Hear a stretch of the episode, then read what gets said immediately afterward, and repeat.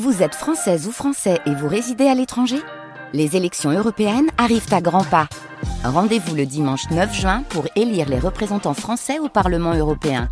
Ou le samedi 8 juin si vous résidez sur le continent américain ou dans les Caraïbes. Bon vote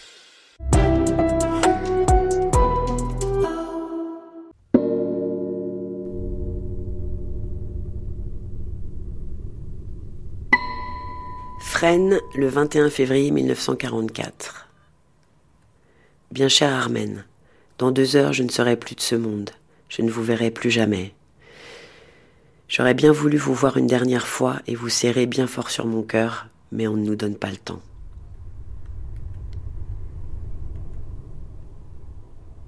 Misak rêvait de d'écrire un jour, il disait ben un jour j'écrirai moi aussi, puis en fait je raconterai tout mon parcours. Je raconterai quand j'aurai un peu de temps et que je pourrai être un petit peu tranquille, je raconterai tout ce qui m'est arrivé et ma vie qui en fait est une aventure. Mais il a jamais pu le faire.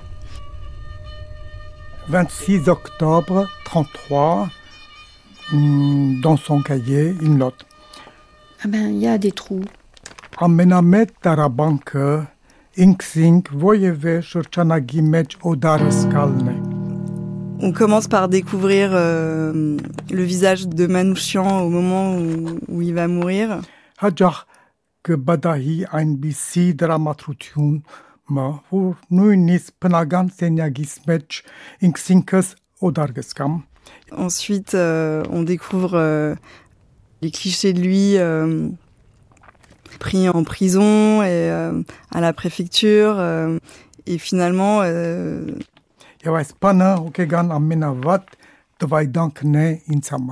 on procède à rebours, c'est ça, pour, pour, pour découvrir son visage. Misak Manouchian, à l'apatride, la patrie reconnaissante. Un documentaire de Marie Chartron réalisé par Franck Lilin. 26 octobre 33. La plus grande souffrance est de se sentir étranger n'importe où. Il m'arrive souvent de me trouver dans une telle disposition que même dans ma chambre, je me sens étranger. Et cela est le pire tourment pour moi. Les, euh, les cheveux au vent, il regarde un petit peu au loin comme ça. On le voit, il est, il est bien habillé. Il a une petite écharpe.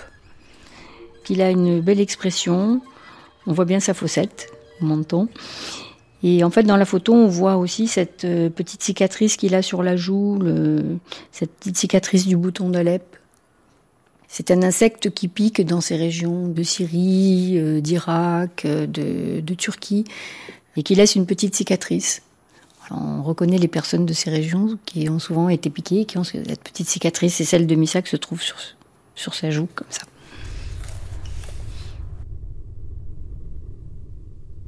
Il ne fut pas, comme on pourrait le penser a posteriori, un martyr né, mais un vivant exemplaire.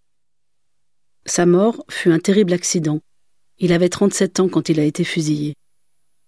De ces 37 années, si nous faisons le décompte, nous trouvons 20 ans passés dans un orphelinat, 5 ans de résistance ou de prison, précédés de 5 autres années de militantisme quasi total. Si nous considérons que les 7 années qui se situent entre-temps lui ont servi à se former sur les plans culturels, idéologiques et pratiques, on peut constater qu'il est mort au moment où toutes les expériences accumulées allaient pouvoir enfin porter leurs fruits.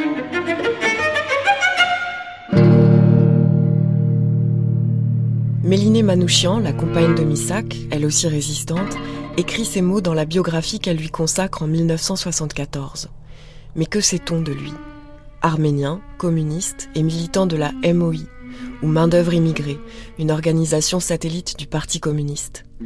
Internationaliste, résistant, fusillé le 21 février 1944 au Mont Valérien avec d'autres membres de son réseau. Mort pour la France. On se souvient de son visage de condamné et de celui de ses camarades se détachant en médaillon sur le fond rouge de l'affiche de propagande placardée par les nazis en 1944 sur les murs des villes de France, titrée La libération par l'armée du crime. On le connaît par sa dernière lettre déchirante à Méliné, dont les mots furent repris par Louis Aragon dans son poème Strophe pour se souvenir, interprété par Léo Ferré. Missac est mort apatride, comme beaucoup d'autres pour entrevoir dans son bref parcours empli de trous ce que furent sa vie, son quotidien, saisir par bribes ses émerveillements, ses désirs, ses colères, il faut aussi parcourir ses lettres, ses poèmes, feuilleter ses carnets. Il nous faut cheminer à rebours.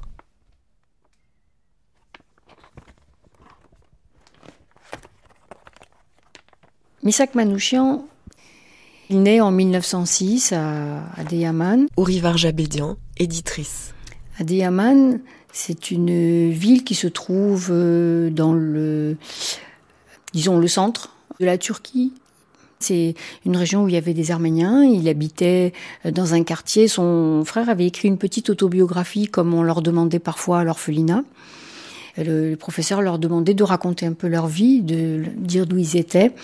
Et donc son frère Garabet dit euh, on habitait le quartier de Tchélébi, euh, son père était jardinier ou petit cultivateur, mais semble-t-il jardinier. Son père euh, s'appelait Kevork, sa mère s'appelait Valtoui, c'est-à-dire Rose. Et Misak est donc un petit garçon qui grandit dans la nature. Et c'est quelque chose qu'il va toujours garder en lui. Il a un amour infini de la nature. Et il a des souvenirs de paysages, de soleil, de grandes terres. C'est quelque chose qui va, qui va toujours rechercher. Il faut reprendre une carte géographique et voir comment s'est déroulé déjà le génocide qui a été euh, exécuté à la fois par des massacres hein, sur place, mais beaucoup par des déportations. Claire Mouradian, historienne. Officiellement, c'était une délocalisation, un déplacement des Arméniens des zones de front pour soi-disant les mettre à l'abri. En fait, ils étaient emmenés vers les déserts du nord de la Syrie et de l'Irak actuel, souvent massacrés en cours de route. Alors soit à pied quand il n'y avait pas de chemin de fer, avec des, le chemin de fer, le fameux Bagdad-Ban, euh, Berlin, euh, Bagdad, en passant par Constantinople, quand il y avait donc des voies ferrées. Mais la déportation était le grand mode d'exécution et de camouflage euh, du génocide. En 1915, il a donc euh, quelque chose comme 9 ans à peu près. Lorsque les premiers événements du génocide commencent, son père en fait est déjà euh, parti dans la montagne avec les résistants. Malheureusement après il a été tué. Et euh, Misak et ses frères étaient petits et donc ils n'ont pas pu avoir les informations précises sur ce qui était arrivé. Donc eux ils ont été déportés. Leur mère est morte de maladie ou de faim. Quelque chose de, terrible comme ça. Donc ces enfants ont, assisté à tout ça. Ils ont été, eux, pris, comme beaucoup d'enfants arméniens à l'époque, par des familles turques ou kurdes qui les prenaient pour euh, les faire travailler euh, dans les champs ou les faire travailler comme bergers. Et euh, Misak Manouchian était dans une famille où il a été berger on a découvert une petite annotation qu'il a mise sous un manuscrit d'un de ses poèmes. Parfois, il signait euh, Assoul Manouche. On s'est dit, mais Assoul Manouche, pourquoi? Pourquoi cette signature? Est-ce que c'est simplement un nom de plume qu'il prend parfois Et là, il dit, je signe de ce nom parce que Assoul, c'est le nom qu'on me donnait quand j'étais berger chez les Turcs.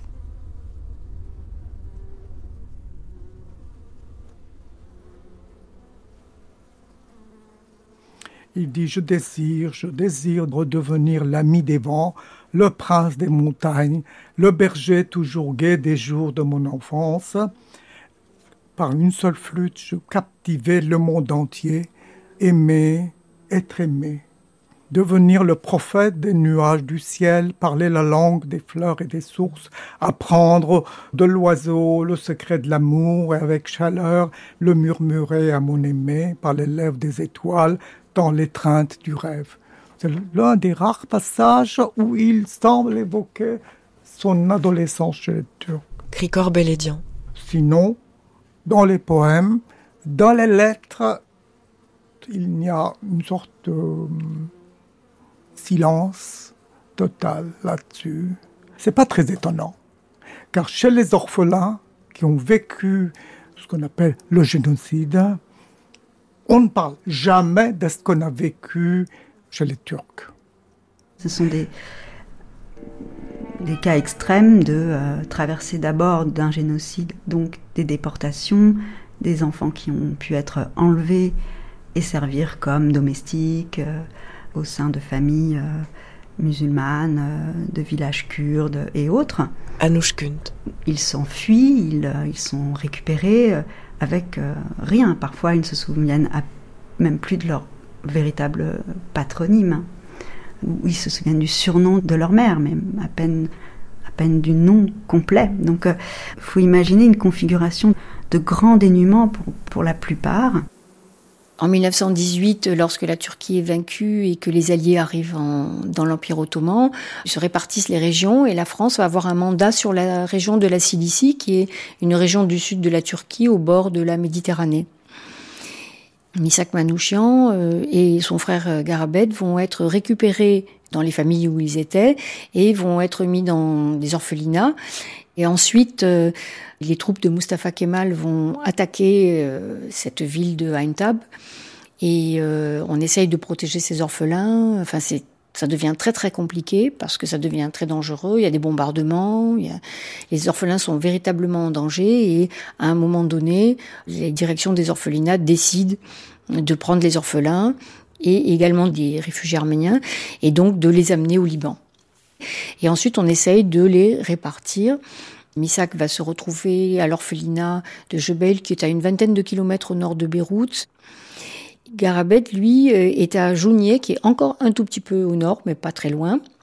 Garabet, sachant que son frère est à Jebel, fait une demande pour que son frère euh, se retrouve euh, avec lui dans le même orphelinat, et donc ils vont être ensuite ensemble. Apparemment, dans cet orphelinat, on leur faisait apprendre divers métiers. Mais une fois qu'ils arrivaient à l'âge adulte, c'est-à-dire qu'ils avaient 16-17 ans, on les laissait partir.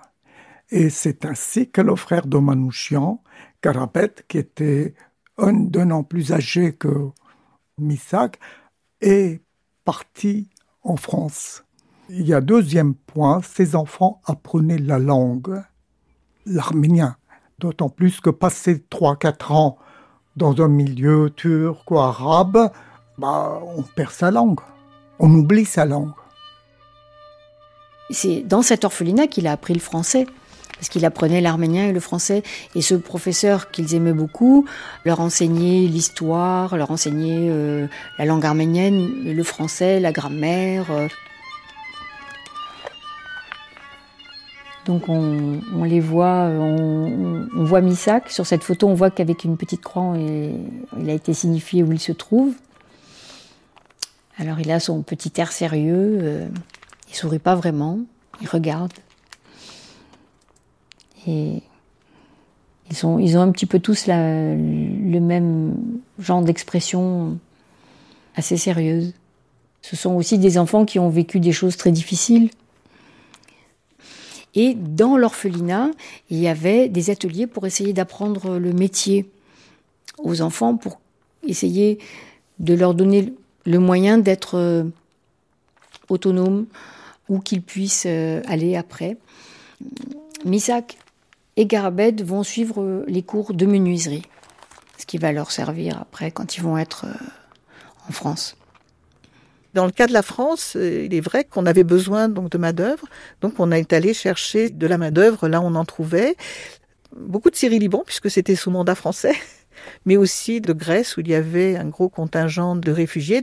Alors quand les Arméniens arrivent en France, ils viennent euh, alors soit avec ce statut d'apatride, mais qui n'est pas encore forcément, ils n'ont pas forcément un document précis. On leur donne après coup quand ils arrivent.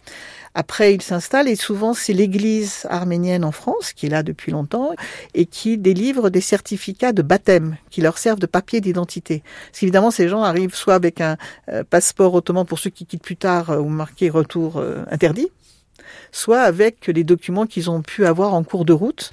Mais ils viennent parfois avec des certificats de travail aussi, quand on les a recrutés, euh, des entreprises sont allées recruter pour les besoins du travail des gens, donc ils ont ces certificats de travail ou des, euh, bons de transit. Je ne sais pas exactement le, type de papier, mais l'Église ici, à leur arrivée, leur redonne des certificats de baptême sur la base de, de déclarations avec euh, une, leurs photos, qui étaient leurs parents, etc., certifiants qui sont arméniens.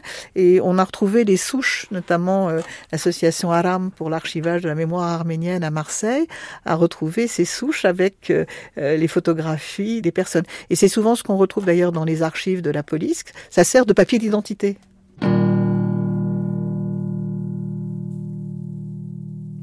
J'ai laissé mon enfance au soleil, nourri de nature, et tissé de misère et de privation la noire condition d'orphelin. Je suis toujours un garçon ivre du rêve de papier et de livres. Je m'en vais mûrir au travail de la vie et du savoir. Misak Manouchian, 1924, vers la France. Il arrive en France à Marseille en septembre 1924.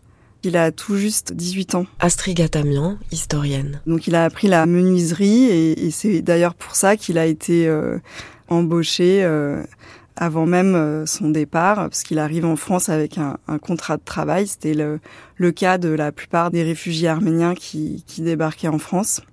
Donc il est embauché par euh, la Société des forges et, et chantiers de la Méditerranée, à la Seine-sur-Mer et il reste à peu près euh, un an. Et son frère aîné aussi, Garabed, travaille euh, là aussi. Il a 18 ans et il va vivre là euh, avec Garabed dans les baraques des Chinois.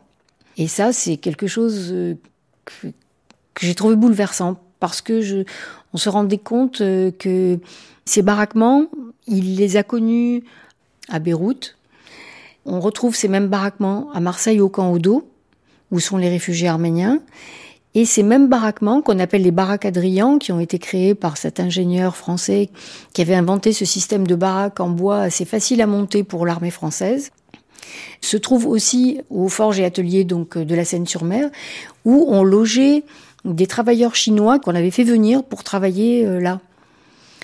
Il y a déjà beaucoup de réfugiés et puis il y a beaucoup de, de travailleurs euh, réfugiés d'autres pays aussi. Euh, il y a des Espagnols, des Italiens. Et, et donc il va se retrouver avec des gens qui sont exilés. Donc ils vont découvrir tous les deux euh, la vie ouvrière. Et c'est un moment qui va être très important pour euh, Misak Manouchian. Il va découvrir la vie d'un étranger, d'un travailleur, d'un ouvrier, et ils vont rester là jusqu'au mois de juin 1925, où en fait ils décident de partir à Paris parce que ils ont aussi toujours rêvé d'être à Paris, parce qu'ils sont des passionnés de littérature française et que pour eux, ce qui est important, c'est d'être à Paris.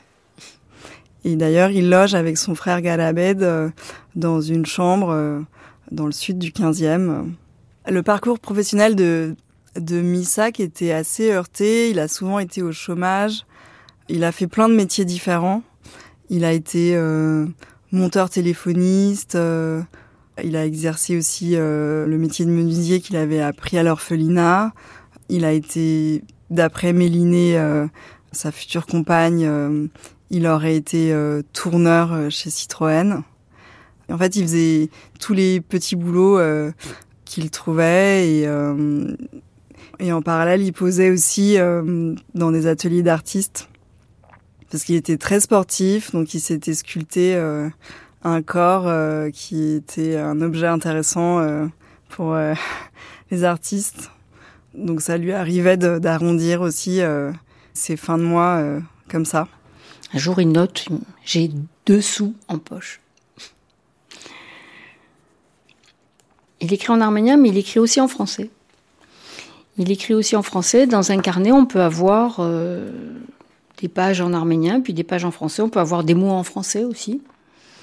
Comme euh, c'est un passionné de lecture et qui va énormément dans les bibliothèques, puisque vraiment, par exemple, la bibliothèque Sainte-Geneviève, c'était un endroit où il allait tout le temps, et donc il note euh, les livres qui l'ont intéressé, il recopie parfois des passages, tout ça c'est en français. Mais il peut aussi euh, noter le titre en français et faire tout un commentaire en arménien en disant ce qu'il a ressenti en lisant ça ou en réfléchissant à ce qu'il vient de découvrir. Misak Manouchian, dès qu'il a un moment, va suivre des cours à la Sorbonne, enfin tout ce qu'il est possible de suivre en auditeur libre écouter des cours de philosophie, des cours de littérature, des cours, euh, on le sait par aussi d'autres écrits de personnes qui le rencontrent là, qui eux-mêmes sont en cours et qui disent ah mais je croise Misak, je vois que Misak est là et il dit mais qu'est-ce que tu fais? Il me dit ben je travaille chez Citroën, mais si j'ai un moment de libre, quand je peux, ben je viens, je viens, je viens suivre des cours. Donc il dévorait la littérature euh, aussi bien. Euh, classique que contemporaine. Euh, il lisait aussi les compagnons de route du Parti communiste français. Euh, il s'est assez naturellement rapproché des intellectuels de la communauté arménienne euh, qui se constituait en même temps indispensable comme l'alimentation quotidienne, je dois chaque jour nourrir ma pensée et mon âme de savoir et de poésie, pour ne pas être brûlé dans ma vie quotidienne, pour me renforcer, me fabriquer une cuirasse face au combat social de chaque jour, pour affronter et me tenir le front haut devant le sévère et implacable juge qu'est ma conscience. Je me libère relativement de ce combat quand je parle avec mes plus grands et mes plus sincères amis que sont mes livres. Carnet, avril 1929. Il a peut-être commencé ses carnets quand il est arrivé en 1924. Mais on a par exemple 1927, 1928, on a 31, 32, 33 jusqu'en 36, 37. En fait, il fallait qu'ils aient un format pour rentrer dans une poche, puisqu'il les emmenait avec lui. Il les avait souvent avec lui. Alors, ils n'ont pas tous été sauvés. Je pense qu'il y en a une partie qui a disparu quand la Gestapo est arrivée euh, à perquisitionner chez eux. Et euh, dans le petit appartement aussi qu'avait Miliné, qu'elle avait gardé, c'était ce, petit appartement qui était rue de Louvois, qu'elle avait avant de rencontrer Missac, et qu'elle avait conservé, et où euh, ils ont caché des gens qui étaient recherchés. Par exemple, celui-là, c'est un agenda. Voilà, là, on voit l'agenda de 1927. C'est une année très difficile pour euh, Misak Manouchian, parce que c'est l'année euh, où son frère meurt. Son frère Garabed, qui était vraiment euh, son, frère le, plus proche. Il a été hospitalisé et il note toujours Je rends visite à, à Garabed. Et ensuite, il décrit ce qui se passe. Et malheureusement, euh, son frère meurt, ce qui est très, très, très dur. Il, craque complètement, en fait, quand son frère meurt. Il, tombe sur son frère et il veut pas s'en détacher. Et donc les infirmières arrivent, enfin tout le monde essaie de le séparer, puis ça se passe assez mal parce qu'il résiste. Donc ils appellent la police euh, et la police lui attache les mains et les pieds, puis il l'emmène à l'hôpital psychiatrique. Donc c'est vraiment violent. Et après il va, sortir et puis ils vont enterrer euh, son frère. Euh, voilà d'une manière assez simple, juste en petit comité.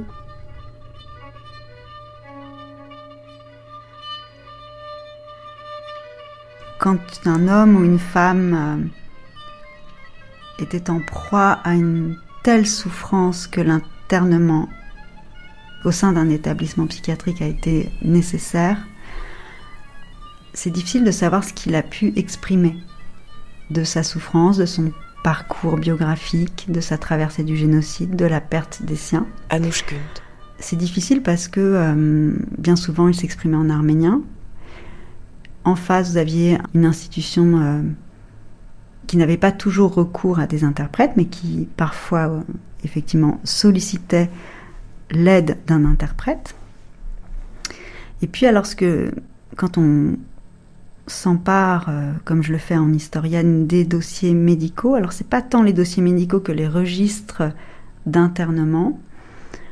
Souvent, les dossiers ne précisent pas ce qui a l'événement déclencheur d'une crise, euh, d'une crise euh, j'ose pas appeler ça une crise de folie, mais enfin voilà, d'une crise morale telle, une crise aiguë, euh, une douleur insurmontable. Ça peut être là, néanmoins, la perte d'un proche, la perte d'un enfant.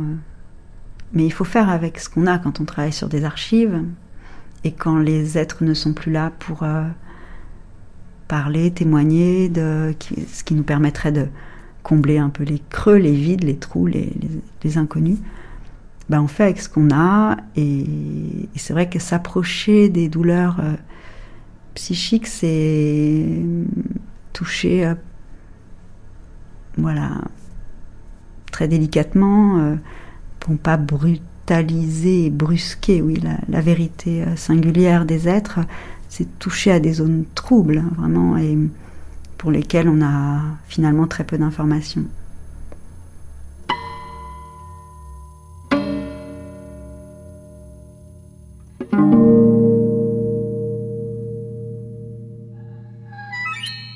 Parce que finalement, cette mort renouvelait ce passé qui ne passait pas, apparemment, et dont il ne pouvait pas faire le deuil. Il n'arrivait pas à faire le deuil de, de ça. Euh, ce passé était renouvelé avec la mort de son frère. Cricor Beledian, écrivain. Marjan aussi, j'ai fait cette, euh, cette espèce de rapprochement. Il fait contemporain, après tout, de l'opération Némésis. L'opération Némésis avait été mise en place en 1918 euh, pour châtier pour punir les instigateurs du génocide arménien, ceux qui avaient perpétré. Ça avait commencé avec l'assassinat de Talat à Berlin. il y a eu plusieurs euh, responsables du génocide qui ont été euh, assassinés à Tiflis ou à Constantinople. C'était ce qu'on appelle en général une opération Némésis, de vengeance. Et je pense que Manouchian connaissait cette histoire, cet événement dont il était contemporain. Il le portait en lui-même. Il y avait quelque chose de constitutif de sa personne. C'était ce qu'il avait vécu et qu'il ne pouvait pas oublier, c'est-à-dire le génocide. Il ne pouvait absolument pas l'oublier.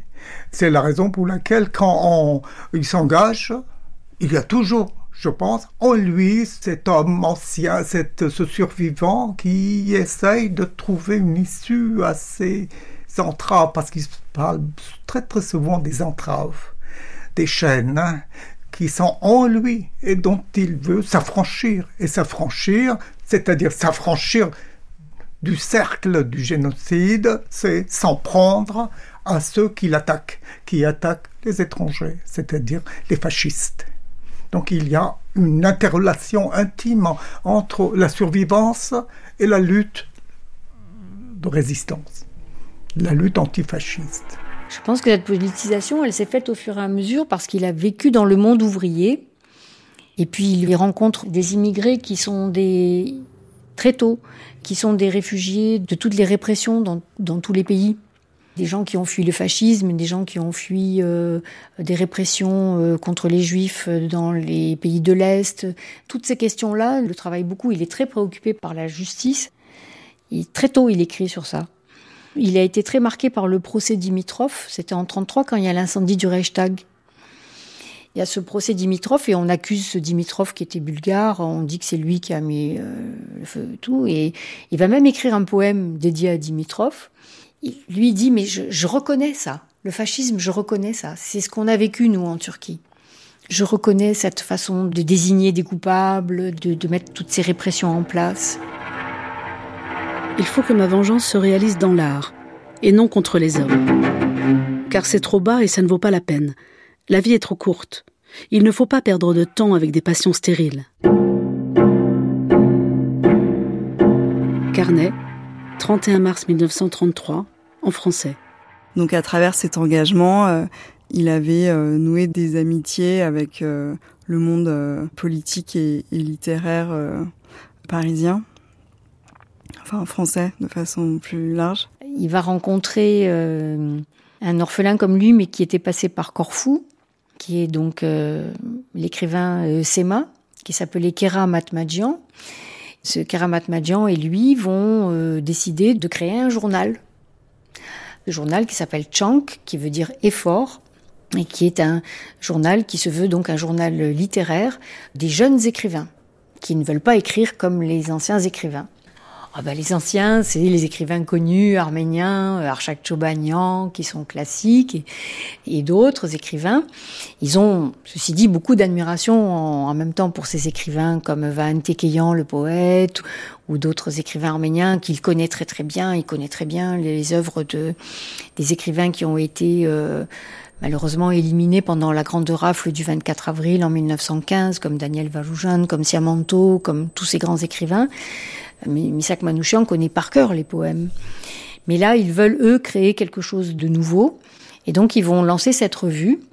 Et ils publient aussi, euh, par exemple, Misak a traduit euh, Baudelaire. Et il a publié dans Chank. Donc, il fait des traductions des poètes français en arménien. Et il les publie dans le journal. Ils vont se séparer.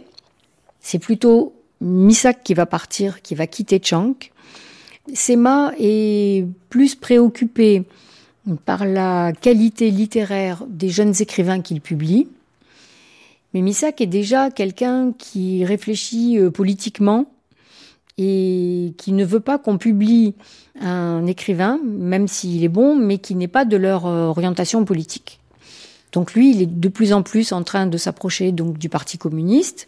Donc il y a une discussion entre eux et à partir d'un moment, euh, Misak se sépare de Sema sans se fâcher, puisqu'ils restent en fait euh, amis. Mais euh, il donne sa démission.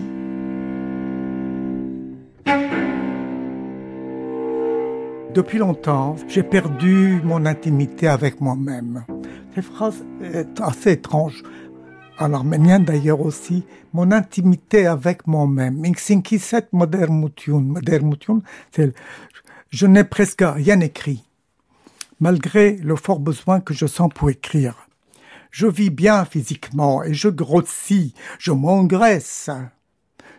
Mais crois-moi, mon cher, j'aurais voulu vivre du pain du fromage en sécurité, en intimité avec moi-même. L'aspiration qui me vient directement de la vie et que je chante dans la solitude. Dans ces conditions, elle ne trouve jamais en moi concentration et recueillement. À l'usine, dans la fumée, la vapeur, dans la crasse et l'huile de la machine, dans l'immense mon âme recevait un plus grand élan que maintenant où je vis dans le calme. Pour moi, tout travail est agréable, mais cela d'une manière temporaire. Je veux sentir tout par moi-même, palper tout de ma propre main. Néanmoins, avant tout, ce qui est important pour moi, c'est le travail de la pensée. Alors, il emploie modaïn ashradang. Alors, on peut traduire aussi travail intellectuel. Le reste ne vaut plus rien.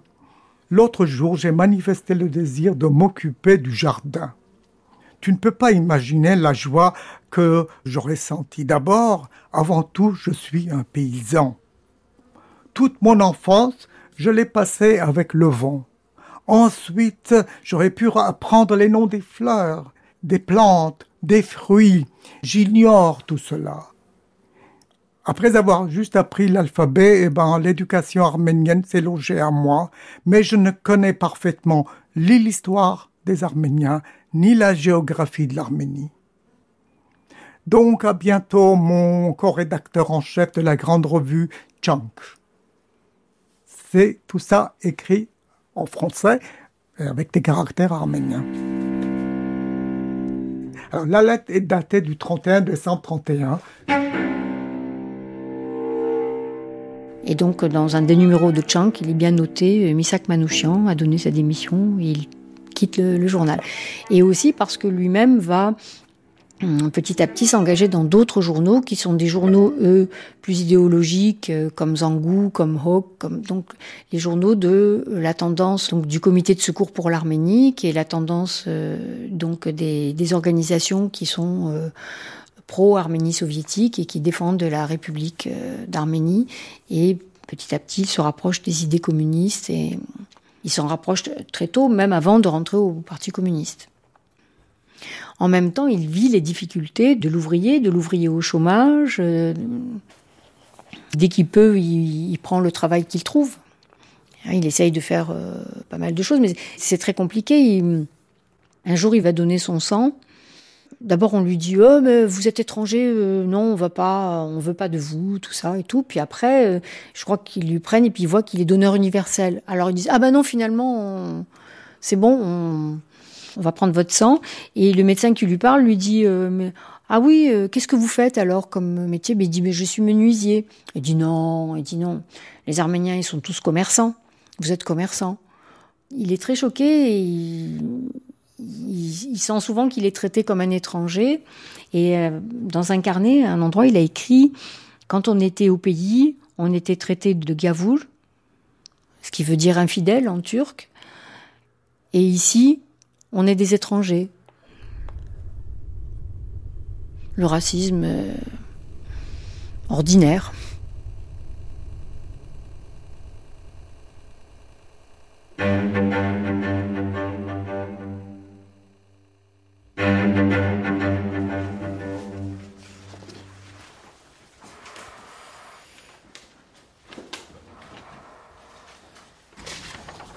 En fait, dans le, dans le dossier, les, pièces de la demande de 1933 et les pièces de la demande de 1940 ont été euh, euh, mêlées ensemble. avec ces différents éléments. Euh, donc une déclaration sur l'honneur qu'il n'a jamais été condamné ni en France, ni dans son pays d'origine, ni dans aucun autre pays, signée de sa main en novembre 1933. Là également une attestation de, de résidence.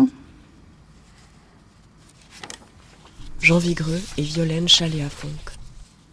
C'est la demande d'abord du 1er août 1933 de Misak Manouchian je désire être naturalisé au plus vite pour faire mon service militaire. Et là, c'est sa demande en, 1933. C'est la première bon, qui est refusée, même s'il est soldat. Euh.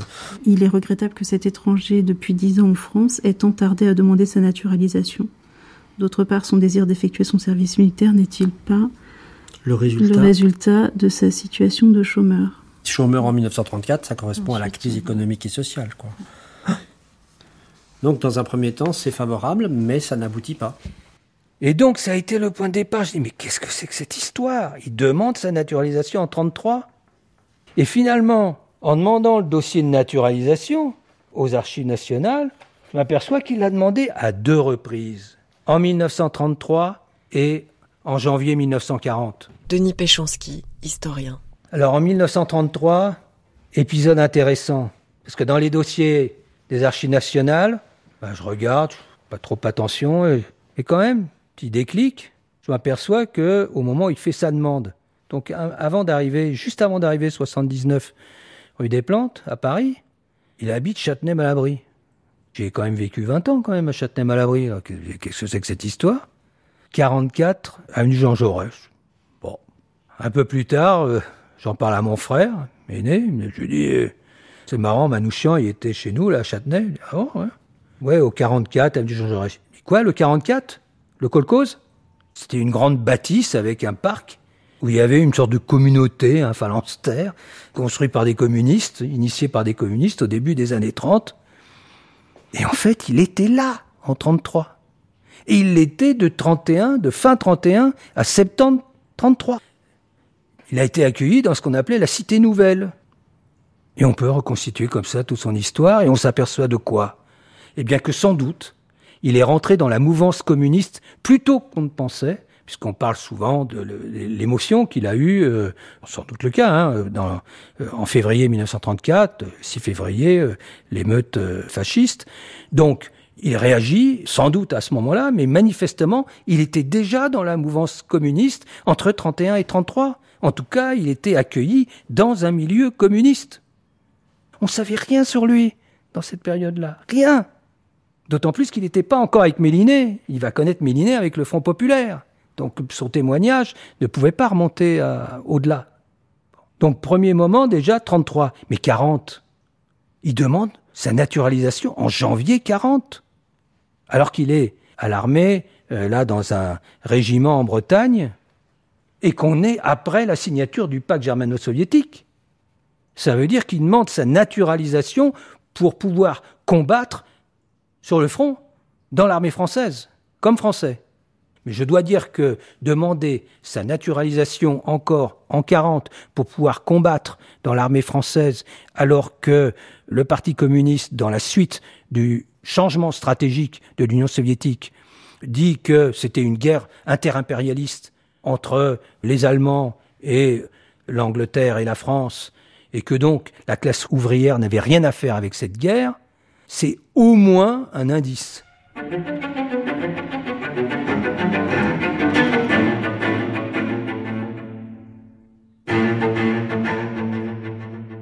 Partir de 1934, c'était quand il s'engage dans l'action, il s'inscrit probablement au Parti communiste et puis il devient le secrétaire général de la de Hog, Hay Gomide. C'est le comité d'aide aux Arméniens. À ce moment-là, eh bien, il commence à penser l'écriture comme quelque chose de social, c'est-à-dire qu'il y a des liens avec les problèmes qui intéressent le groupe qu'il représente. À ce moment-là, l'écriture devient plus ouverte sur le monde extérieur qu'elle n'était avant. Il comprend que c'est euh, le PC qui défend le monde ouvrier. Et puis, il faut pas oublier qu'il s'intéresse aussi à l'Arménie soviétique. Comme il y avait déjà la MOI avec le groupe de langue, les différents groupes de langue, donc il y avait un groupe de langue arménien. Et donc, il connaissait des personnes. Et puis, euh, il y avait d'autres euh, camarades à lui qui étaient communistes. Et donc, c'est comme ça qu'il est rentré dans le Parti communiste. On a des photos quand ils vendent les journaux. Euh, ils vont, par exemple, vendre des journaux communistes devant le dimanche matin, devant l'église arménienne. Et lorsque Manouchian arrive, le contexte est celui de l'organisation d'un départ massif de communistes arméniens vers l'Arménie soviétique. En 1936, puis, quelques années plus tard, la dissolution par les autorités soviétiques du HAWK en 1937. Dimitri Manessis, historien. Par conséquent, Manouchian arrive dans un contexte très particulier pour le milieu communiste arménien, qui est euh, un contexte euh, de faiblesse où le gros des effectifs euh, est parti construire le socialisme en Arménie soviétique, avec d'ailleurs toute une série de déconvenues et de désillusions, parfois y compris tragiques, qui les attend sur place.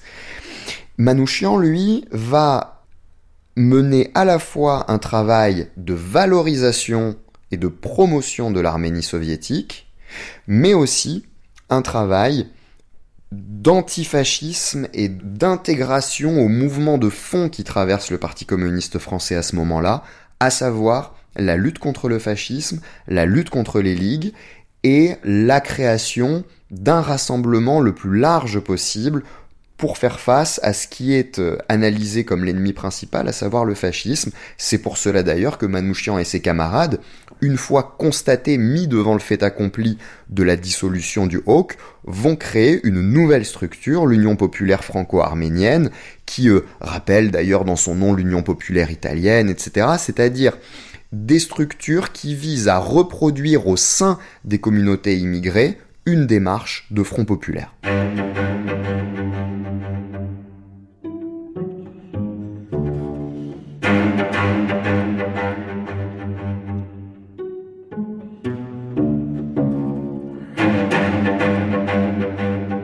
Misag, au début de la guerre, il est tout de suite arrêté et euh, incarcéré à la santé. Et quelques temps plus tard, il se retrouve euh, dans une compagnie incorporée en, Bretagne. Et ensuite, il est affecté spécial dans une usine, ce qui fait que pendant un, certain temps, il reste à l'écart de ses amis euh, de la sous-section arménienne, qui entre-temps se sont réorganisés. Et en plus, quand l'URSS est attaqué euh, par l'Allemagne en juin 41, euh, il est immédiatement euh, interné à, Compiègne. Et puis, si la personne signait un engagement, lequel il disait évidemment qu'il n'avait pas de lien avec le Parti communiste et qu'il n'était pas question qu'il s'engage dans la résistance, on le laissait partir. Et ça a été le cas de Misak Manouchian et puis de toute une série de militants pas simplement de gens qui étaient là par hasard, mais de militants. Et quand Missak regagne Paris en 41, Ça fait euh, pas mal de temps qu'il a été tenu, euh, malgré lui, à l'écart euh, de ses anciens camarades. Et là, il aurait eu une entrevue avec Milan Mavian, qui était un des cadres de cette sous-section arménienne. Et il peut rejoindre comme ça pleinement la MOI. Et il va être très rapidement le responsable du groupe arménien, du groupe politique clandestin résistant arménien. Et puis, début 43, le Parti communiste demande que vraiment on contribue beaucoup plus massivement à la lutte armée et qu'à minima, chaque groupe verse 10% de ses effectifs dans les FTP. Et donc dans les FTP MOI pour les groupes de langue étrangers. Les francs-tireurs et partisans de la main-d'œuvre immigrée qui sont mis en place par Boris Solban. Et là, Manouchian dit bah, Je suis volontaire. Ce sera le premier d'ailleurs. Et il va rentrer euh, dans les FTP MOI, dans le premier détachement, où il va prendre des responsabilités assez rapidement. Et puis, début août 1943, il va remplacer Boris Solban comme chef militaire des FTP MOI.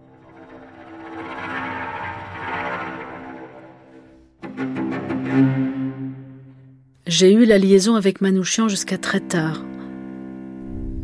Je ne l'ai pas vu autant que le précédent responsable, car on sentait qu'on glissait, on devait faire l'économie de contact. Manouchian, il était aimable, gentil. Mais je n'ai jamais discuté longtemps avec lui. Il faut comprendre qu'à l'été 43, les chutes étaient dans l'air. Ce n'était pas le temps des grands épanouissements, on était plutôt figé. La chute donc. J'ai vu Manouchian la dernière fois pas loin d'une gare, mais laquelle? Je n'aimais pas ces rues très longues, ce monde. Je ne sais pas si ça tenait à sa personnalité, mais il avait le sentiment qu'il était encerclé, qu'il allait tomber. C'était en novembre, peu de jours avant son arrestation. Je lui ai offert une planque éventuelle. Il a refusé en disant qu'il n'avait pas de problème pour le logement. je me suis séparée de lui très inquiète. Lui-même l'était. On vivait des moments très difficiles. Nous n'avions pas un seul moment où nous ne craignions pas l'arrestation. De même que je pouvais repérer par un indice très mince qu'il y avait un objectif intéressant, de même un flic pouvait repérer une activité suspecte par un indice très mince. Or tous ces facteurs ne sont pas pris en compte la vie quotidienne du franc-tireur partisan de la main-d'œuvre immigrée, c'était autre chose que celle du français. On faisait une économie extraordinaire de mots, en raison de l'accent en particulier. Il fallait éviter tout contact. Toute notre vie était une succession de renoncements qui ne pouvaient pas ne pas nous épuiser et nous rendaient plus vulnérables. Christina Boyko, responsable du service de renseignement des FTP MOI de la région parisienne, 1986. Les documents que j'ai sous les yeux là illustrent euh, tout simplement cette traque policière qui est absolument centrale pour comprendre la chute de Manouchian et de ses camarades. Ce sont trois filatures qui se sont succédées en 1943 et qui ont abouti à la chute de novembre et de Manouchian et de ses camarades. La première filature, en janvier-mars 1943, part de Puteaux, de la Rouquine, qui a un peu trop parlé. La deuxième filature, qui euh, démarre très peu après, donc début avril 1943, va durer jusqu'au 2-3 juillet 1943 et va aboutir au démantèlement du groupe politique de la MOI, du groupe de langue juif, et puis la troisième filature s'enclenche à partir de Reimann, le premier repéré, jusqu'en novembre 1943. Et par exemple, j'ai sous les yeux une fiche qui est euh, la numéro 18. Le surnom qui est donné aux combattants, c'est Bourg, aux résistants. On donne son signalement, 1m65, corpulence forte, cheveux bouclés, euh, coiffés en arrière, teint mat, Type oriental, et Bourg, c'est qui? C'est Manouchian. Manouchian Missak, né euh, le 1er euh, septembre 1906 euh, à Adiaman. Donc ils ont retrouvé le fichier d'étranger de Manouchian. il donne son adresse. 11 rue de Plaisance. Et je me permets d'insister là-dessus parce que à partir du moment où ils ont l'adresse, c'est fini. Sauf si évidemment le combattant change de planque. Mais comment changer de planque tous les deux, trois jours? C'est pas possible.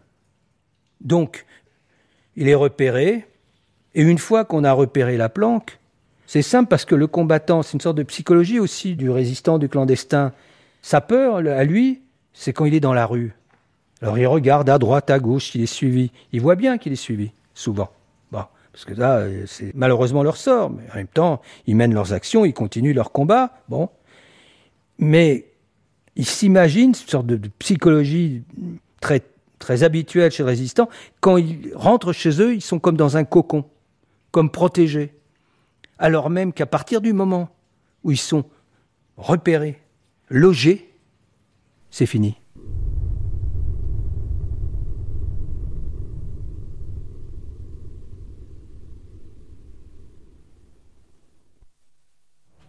Bah oui, se savait filer, oui.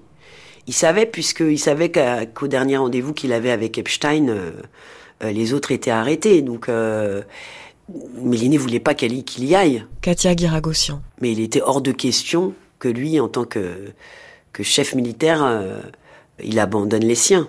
Jusqu'au bout. C'est une manière de, de c'est une vision de, de, de, soi et du monde, quoi. Et c'est ce que dit Méliné, c'est, c'est, c'est se battre pour sa propre dignité, c'est se battre pour la dignité humaine, quoi et il aurait jamais abandonné les siens. D'ailleurs, il dit dans sa dernière lettre euh, il en veut pas, même euh, il a aucune haine contre les Allemands. D'ailleurs, c'est cette phrase que, souvent on cite, mais sans vraiment prendre la mesure de, la phrase. C'est-à-dire que il sait à ce moment-là l'implication de l'Allemagne euh, dans le génocide de son propre peuple et de dire à une heure de son exécution je n'ai aucune haine contre le peuple allemand, ne pas amalgamer les choses à ce moment-là, je ne sais pas s'il y a un mot au-dessus de la dignité, mais il faudrait le trouver là, parce que...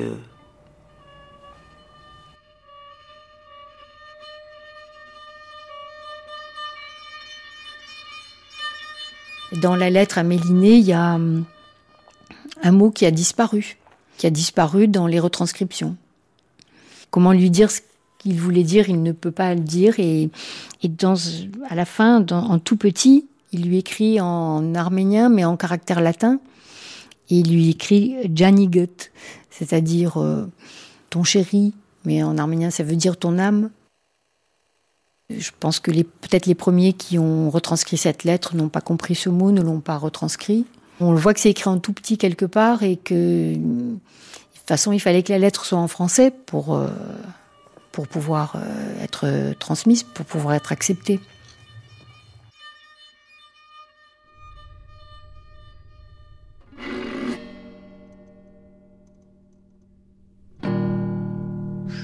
Crois que ce sont ces carnets qui sont très, très émouvants, très intéressants, très émouvants.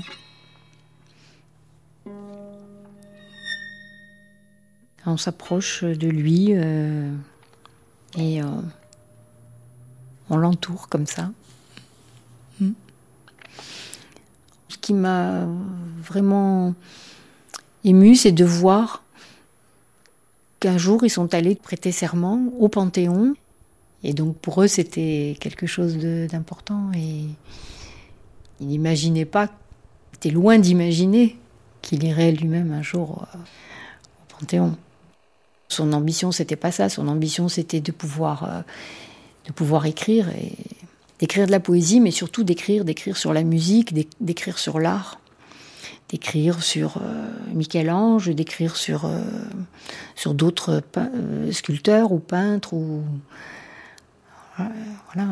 Je crois que ça, c'était vraiment son bonheur.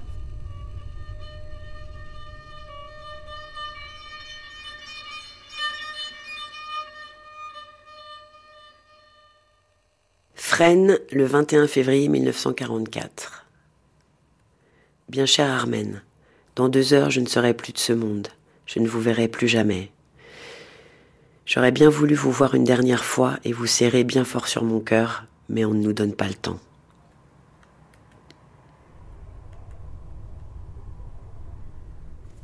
Je vous prie de ne pas pleurer et rester brave et courageuse, comme je le suis en ce moment.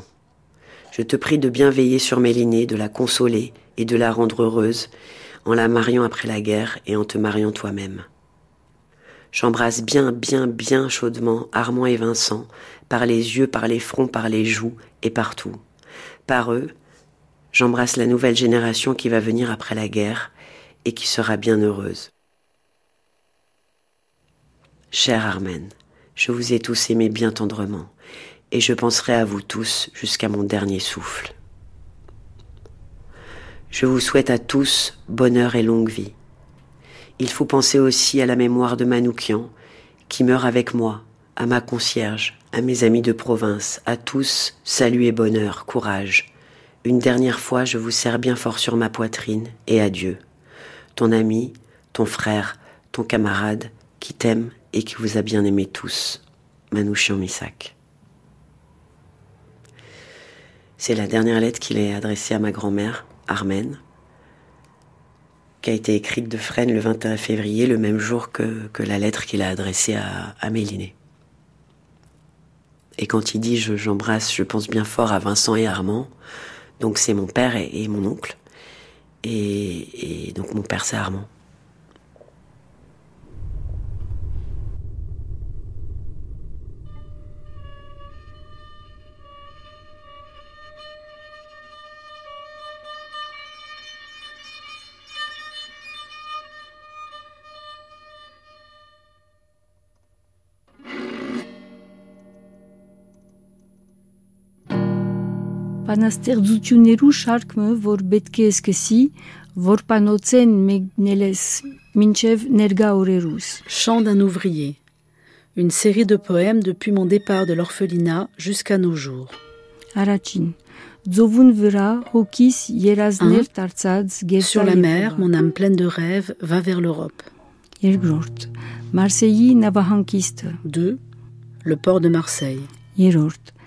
la Seine chantier. 3.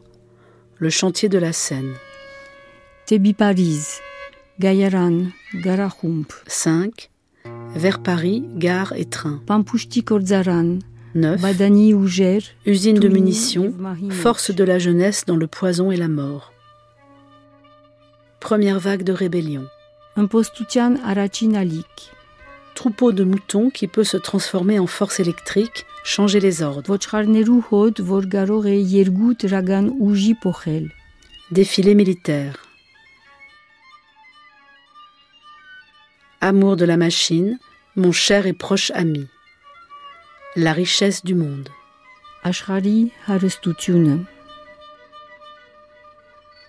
Merci à Astrid Gatamian, Cricor Beledian, Katia Giragossian, Anouche Kunt, Dimitri Manessis, Claire Mouradian, Denis Péchanski, Uri Varjabédian, Jean Vigreux et Violaine Chaléa-Fonck.